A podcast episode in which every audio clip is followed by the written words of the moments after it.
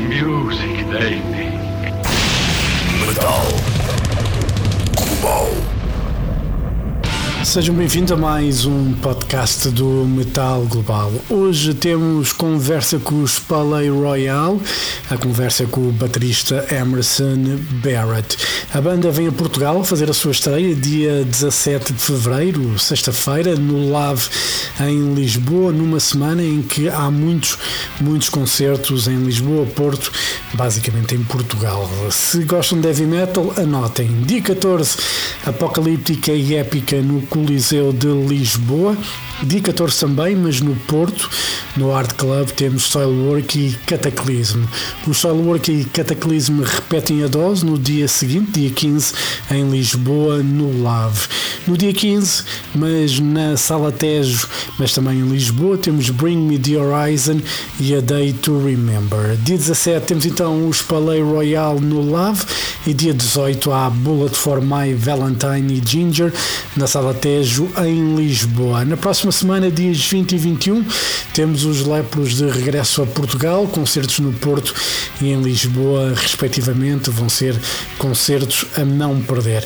A não perder então é a estreia dos Palais Royal, já no dia 17, eles que vêm apresentar o seu mais recente trabalho Fever Dream. A conversa é com o baterista Emerson Barrett, realizada hum, durante a passagem da banda por Amsterdão, umas horitas antes da banda subir ao palco, estive à conversa então com o Emerson Barrett. Sem mais demoras, aqui fica a entrevista com o baterista dos Palais Royal, Emerson Barrett. Metal Global. Hello, Emerson. How's it going? Everything is good. How are you? Yeah, doing well in Amsterdam. It's lovely here.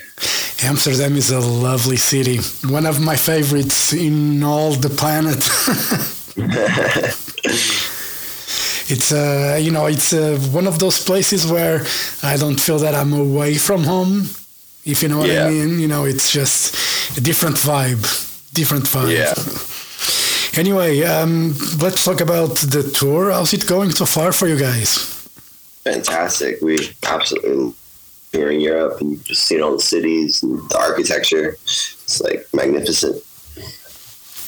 And uh, you know, obviously with the new album out, how's been the reaction so far from the fans to the new songs? It's been great. We've been playing a lot of um, the tracks from the album and just the reception of it has been absolutely wild. You know, songs like Off with the Head, uh, playing Oblivion, like spiritual every night. Um, yeah, it's incredible. And the way that they just like sing it back, the like mosh pit to ballads. it's funny. Is there any song that uh, you guys have played that that you guys were surprised by the reaction you got from the fans? Um, yeah, I think punching punching bag has always been um, a song. Like the first time that we played it, just like the way that they scream it back, back um, it feels like we've been playing it forever. Yeah, and uh, you know, obviously, for those who haven't watched YouTube or anything like that, you guys are playing Portugal in February on the 17th. What can we expect from a Palaye Royale show when it comes to you know being on stage live and all that? It's absolutely insane.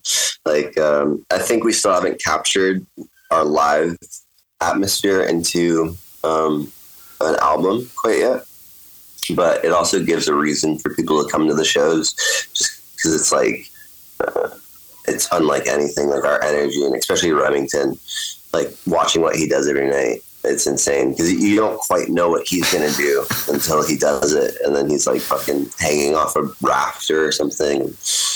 Yeah.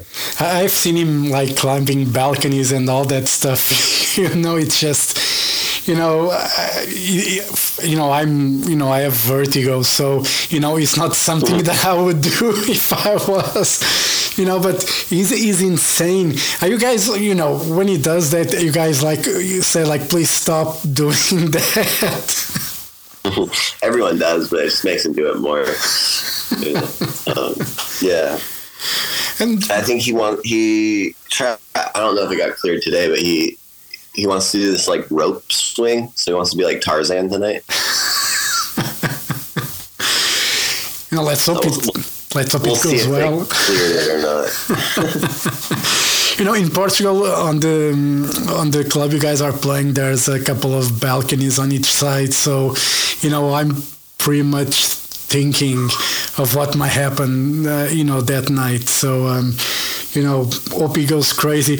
And but but you guys not worried when he goes like in the middle of, you know, when he's with the fans and everything. He doesn't seem to be very afraid, it's like a daredevil, you, you know. But are you guys afraid that something, you know, because fans can be crazy? Yeah, I think there's a um, there's a, a respect that everyone has for each other. As long as that remains, um, you know, uh, I think it's just very important to understand that we're all human beings and take care of one another. And, and so uh, on this tour, I've with Remington, I go into the mosh pit for Mr. Doctor Man. It's, fucking so much fun. You know, I, I know what, what was it in the UK or was in in the states that you guys were banned to play some of the venues because of all the craziness. Was that a few years ago that happened? That you guys were banned Yeah. to play? Yeah, uh, it was like the O2s. Uh, I think uh, Remington got a letter from the UK government that deemed him a threat to public places or something like that. But yeah, we're we're just having we're just putting on a show. People have to be entertained. You know? Yeah. And you know, what was the you know during this tour? What was the highlight so far for you guys? Um, definitely Prague was incredible. Berlin, uh, but last night definitely takes the cake. Like fucking doing Paradiso was, was remarkable. That room is just so beautiful. Yeah. That's a, that's a great venue there in the Netherlands. You know, it's a Yeah. great great place. Anyway, and uh, you know, you guys still have plenty of shows in Europe. What are the plans after, you know, the European tour? What are you guys planning to do?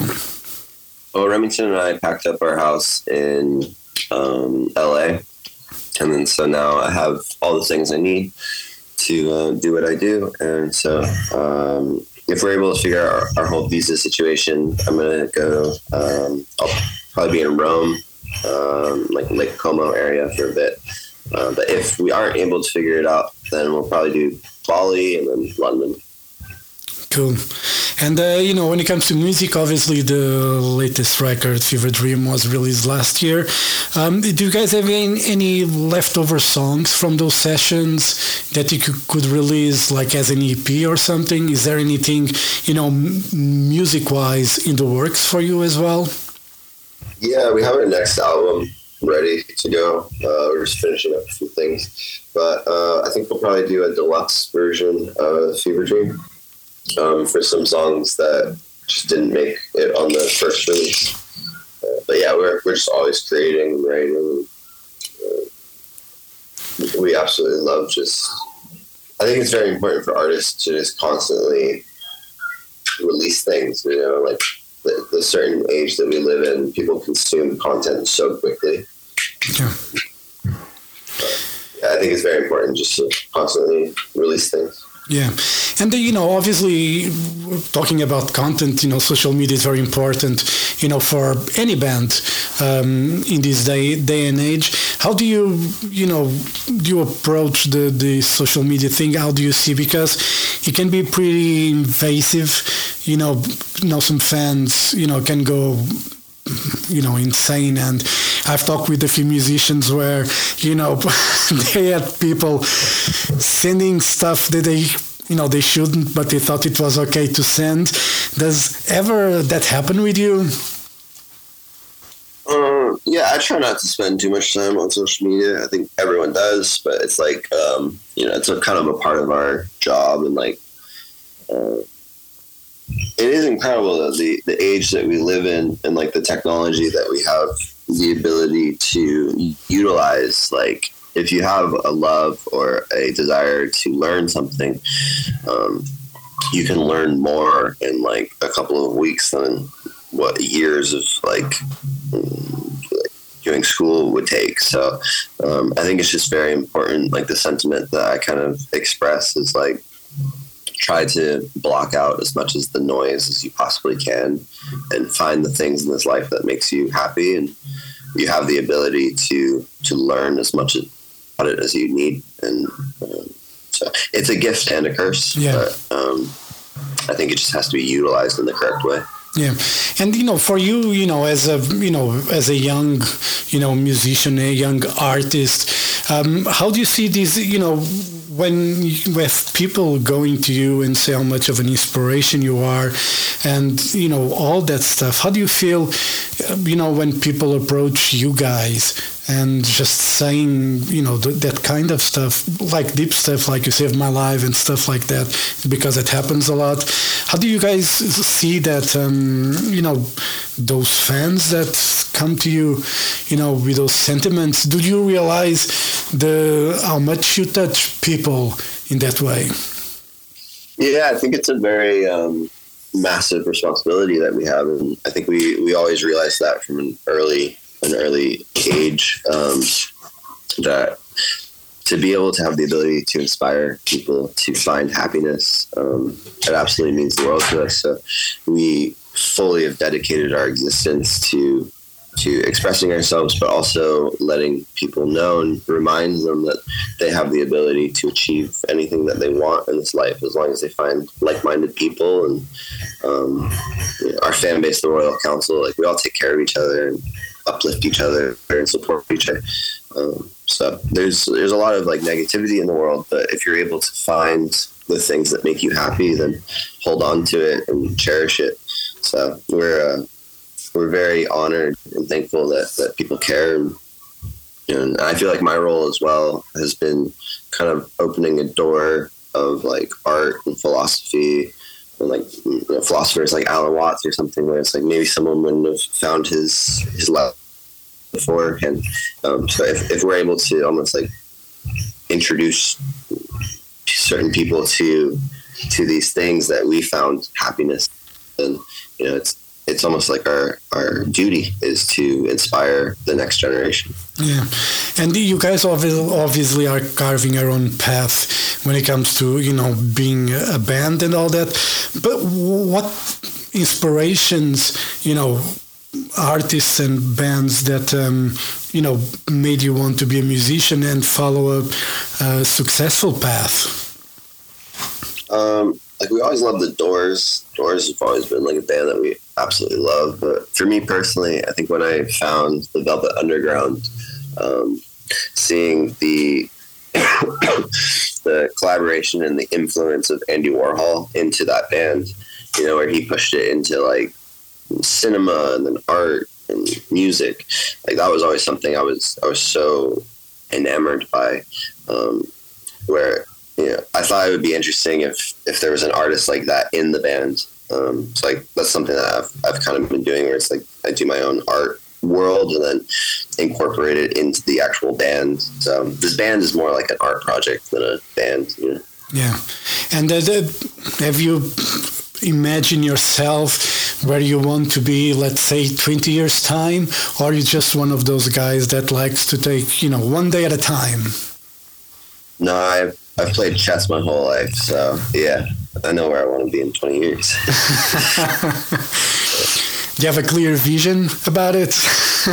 yeah, from things like we're doing like a um like a higher end clothing company uh, at the end of this tour. We're gonna release like one of the first. Um, I'm doing some more like, like art gallery stuff uh, for my my art, um, and then we want to open like a boutique hotel in Budapest, um, and then start our own festival. you guys going to be busy. Always, always, always. I have, I have a hard time going to sleep. It's like there's a lot of things I want to do. Well, that's good. You know, it's always good to have goals. I think, you know, for as small as they can be, I think it's always important to, you know, to have a goal in life. So, um, I think it's it's very important. Emerson, thank you very much for your time. You know, all the best for the rest of the tour. I'll see you in Lisbon. You know, I'll be there in the pit taking photos as well. So uh, I'm looking forward for the craziness. I really am. uh, I look forward to seeing you in person and uh, enjoy the rest of your day. All right, you too. Thank you very much. Have a great day. Bye. Thank you, Jorge. Thank you, Sam. Bye.